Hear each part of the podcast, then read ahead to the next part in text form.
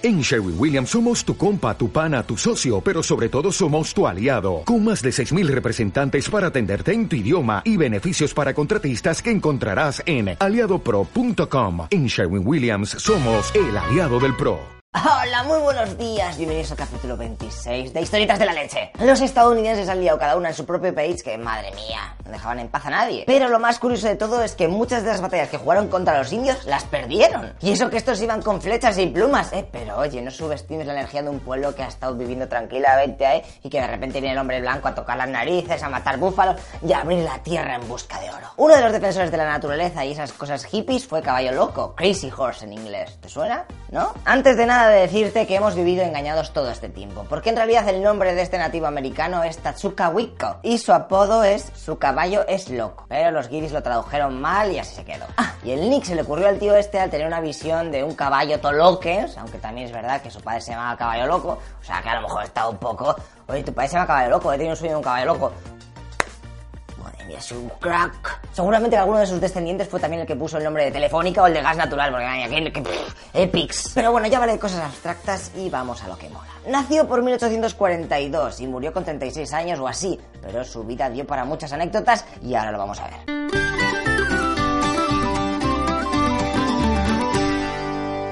Cuando era pequeño ya presenció una gran matanza de Sios, que era su pueblo, porque una vaca se escapó, atentos, ¿eh?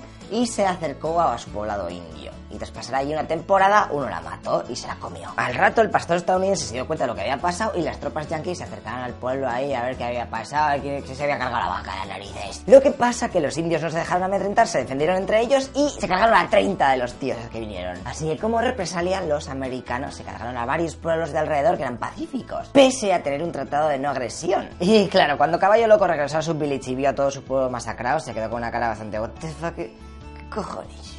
Desde entonces supo que su vida iba a ser epic. Y ahora empieza los weapons. La movida fue tal que así. El ejército de Estados Unidos estaba muy motivado reventando territorios indígenas, así que los indios formaron una super alianza. Toro Sentado, Nube Roja y el propio Caballo Loco juntaron sus guerreros y derrotaron a los soldados topros estadounidenses en la masacre de Fetterman. Que con el nombre este masacre me imagino que murieron 100.000 millones de personas. Nah, siempre fue una mierda. No llegaron ni a las 100 bajas, pero ya sabéis cómo son los americanos, que se flipan y así luego pueden hacer una película y venden merchandising y así un indio y otro ahí Un peluche de un indio matando a las cosas esas. Después de todo esto, firman un tratado de paz para que no haya más guerra. Los yankees aceptan que los indios tengan sus terrenos ahí todos grandes, que hagan lo que quieran dentro, me da igual. De hecho, los hombres blancos no pueden entrar en sus tierras. Lo que pasa que estas fronteras muchas veces estaban siendo violadas por los buscadores de oro. Y claro, tío, un pacto es un pacto. Los indios iban, lo buscaban, mataban a los yankees del metal y ale, otra vez guerra. Lo más curioso de todo es que en 1980, o sea, hace nada, los Sioux obtuvieron una victoria en los tribunales por esas invasiones del terreno. 15,5 millones de dólares por el valor de las tierras que les quitaron en 1877. Lo que pasa que habían pasado 103 años desde entonces y si le sumamos un 5% de interés, pues sale 105 millones que le debía de pagar el gobierno a los de las tribus. Lo que pasa que ellos se negaron porque preferían las tierras al dinero y no sé cómo queda al final. Pues está ahí todo parado. Ok,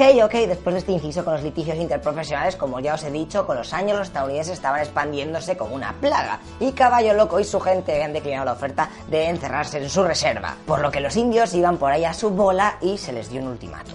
Debían de estar dentro de sus parcelas y no salirse de allí porque molestaban que flipas. Llenando todo de cagadas de caballo y puntas de flecha, que luego eso que, que no te pinchas, estás descalzo. Además de que estaban montando el ferrocarril y los indios estaban todo el rato en el medio molestando. Oye, ¿puedes quitar la, la casa esa cono que tienes ahí? Que me estoy poniendo la vida. Y no me fumes la pipa de la paz aquí en la cara, hombre.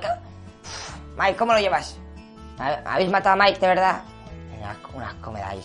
Ya verás cuando venga Trump. Así que Ale, como los indios no entraban en razones, les llevó al séptimo regimiento de caballería, comandado por el famoso Custer, que espero algún día haceros un vídeo solamente de este tío y de su regimiento, ¿eh? Porque...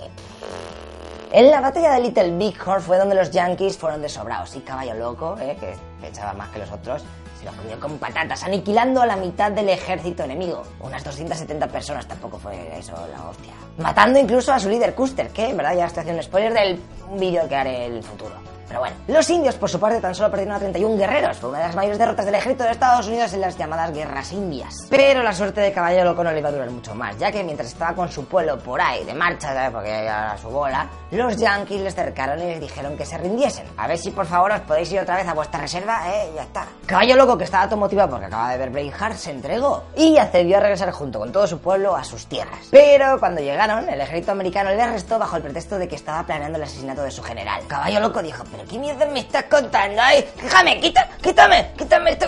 Y se fue corriendo, lo que pasa que cuando salió por una de las puertas, uno de los guardias le clavó la bayoneta y ¡pash!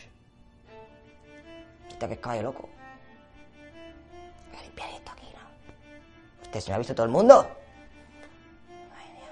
El líder de los indios Sioux cayó al suelo y se le llevaron a cirugía, pero murió esa misma noche. Vaya, por Dios. Actualmente podéis ir a Dakota del Sur y ver el lugar donde ocurrió todo esto, porque han puesto una placa en el lugar exacto donde fue asesinado. Y lo siento si no he puesto ninguna foto de caballo loco. Bueno, está esta, pero dicen que es fake porque bla bla bla. Ya que él mismo nunca quiso ser fotografiado por eso de que te roban la alma y todo eso. Así que os tienes que comer estas cosas. Para terminar, comentaros una curiosidad, porque él también era un fucker, ya que la mujer de otro líder indio llamada Mujer Búfalo Negro se fue un día a cazar búfalos con el protagonista de esta historia. A esas que su marido, no agua, que es así como se llamaba en referencia a que bebía mucho, llega a casa y no la encuentra. ¿Dónde está mi mujer?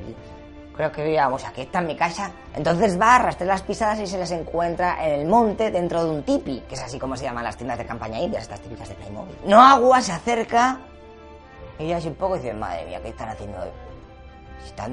Coge la pistola y le dispara. La bala le roza la mandíbula a Caballo Loco, pero no hay tiempo para un segundo de disparo porque el primo de Caballo Loco que estaba en la entrada de por ahí sale a por no agua, el cual se monta otra vez en su caballo y se pira de allí. Lo que pasa es que en mitad de la persecución el caballo va y se le muere, teniendo que regresar corriendo a su pueblo. Vale, es el mejor día, best day of ever. Encuentro a chavala con otro, se me muere el caballo.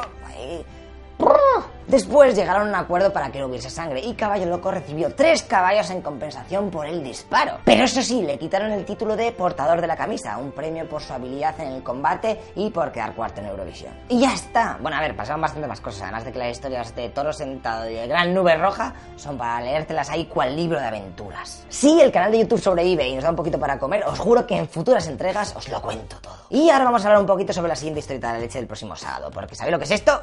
Son los leones, sí, los del Congreso de los Diputados de España. ¿Sabéis de dónde vienen? ¿Sabéis de qué están hechos? ¿Eh? ¿Sí? ¿Os suena Sidi Ifni? ¿Sidi Ifni? No.